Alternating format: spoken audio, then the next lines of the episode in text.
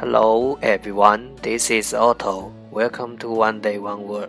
大家好，我是 Otto。您现在收听的是荔枝 FM 幺四七九八五六，图听每日十五分钟英语之每日一词。欢迎收听，欢迎订阅。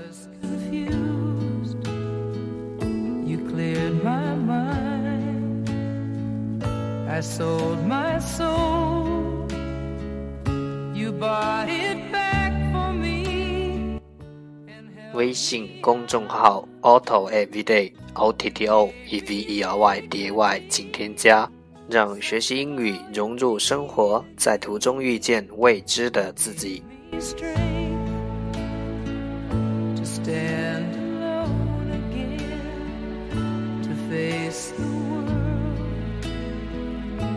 让我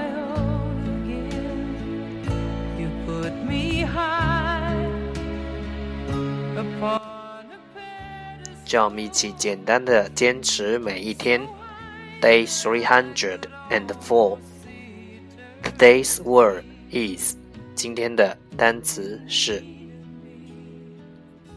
adolescence. Adolescence. A D O L E S C E N C E. Adolescence 名词，青春期。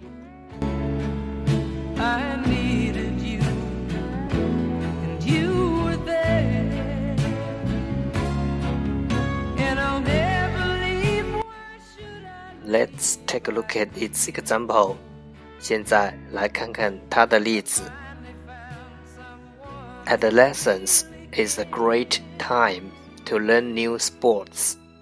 青春期是学习新体育项目的最好时间。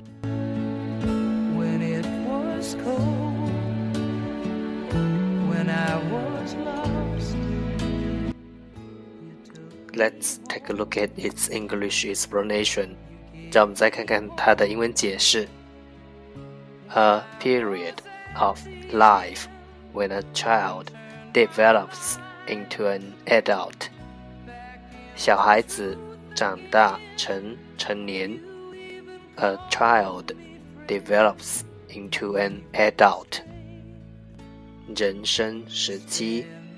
The period of Life，小孩子长大成成年的人生时期。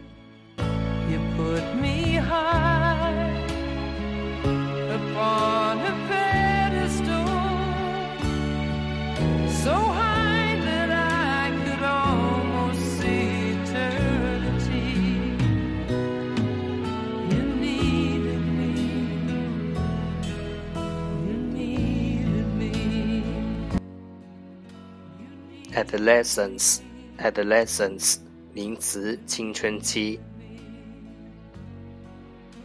That's all for today，这就是今天的每日一词。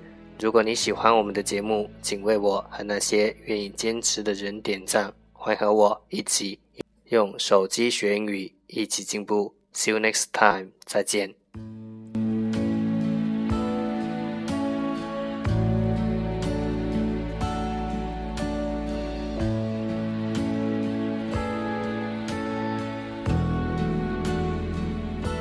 cried a tear.